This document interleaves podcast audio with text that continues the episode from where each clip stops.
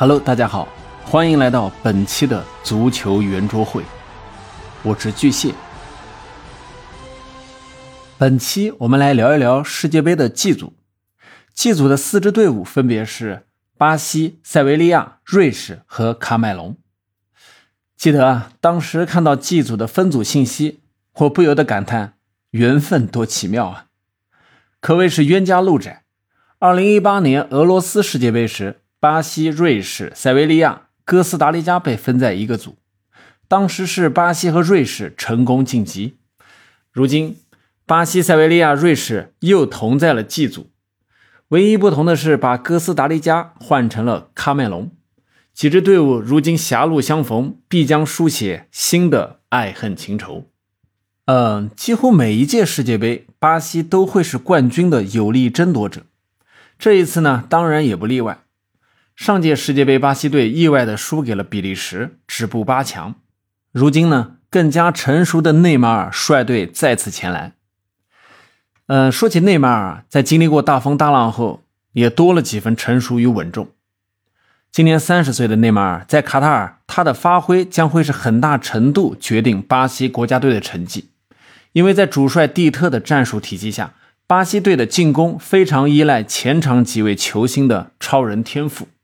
而在门将的位置，利物浦的阿里松和曼城的埃德森都是世界一流水准。后卫线上的席尔瓦和马基尼奥斯等人都是经历过欧洲顶级联赛锤炼的。在中场呢，他们有卡塞米罗、法比尼奥这样拦截能力极强的后腰。至于前锋线上，主帅蒂特更是征召了九个人，他们的存在能够给对手的中场以及后防线造成极大的威胁。巴西众将士期望给巴西队徽上再增加一颗星，从而成为唯一一支在队服上刻有六星的球队。至于为什么说是唯一呢？毕竟五星的还有我们中国队呀。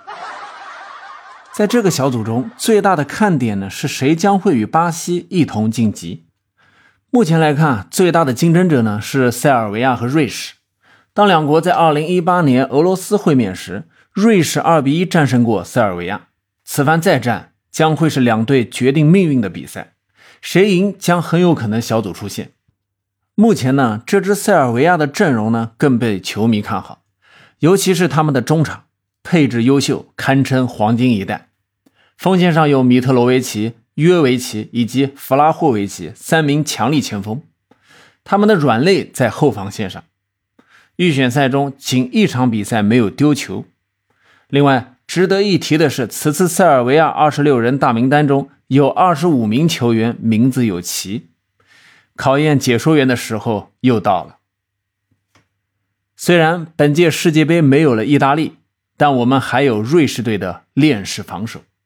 新世纪瑞士足球强势崛起，已经连续五届世界杯进入决赛阶段。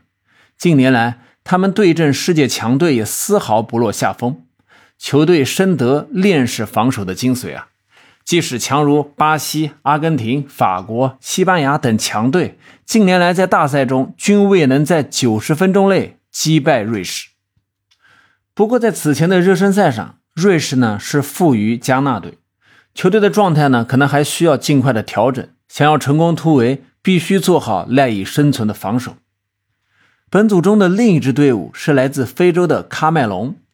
他们多次打入了世界杯决赛阶段，并且呢是首支杀入八强的非洲球队。不过近年来啊，雄狮的实力有所下滑，也已经没有埃托尔这样的超级巨星，因此也是被看作 G 组最弱的球队。但其实呢，这支队伍里面也有一些实力非常不错的球员，比如说效力于国际米兰的门将奥纳纳，他是队伍的后防最大的保障。作为非常少有的黑人优秀门将，他不仅反应速度极佳，性格也较为冷静，尤其擅长扑点球。此外，效力于拜仁的舒波莫廷同样是喀麦隆队的重要球员。目前呢，他的状态也是不错，本赛季的进球数已经超过十个了。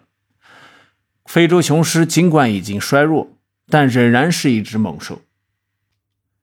G 组总体看来啊，各方面普遍认为。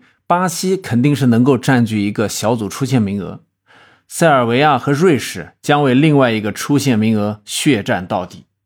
他们两队谁会出现，也将是本组最大的看点。好了，本期的足球圆桌会就到这里，期待您与我互动，同时也希望您能够订阅转发。感谢您的收听，再见。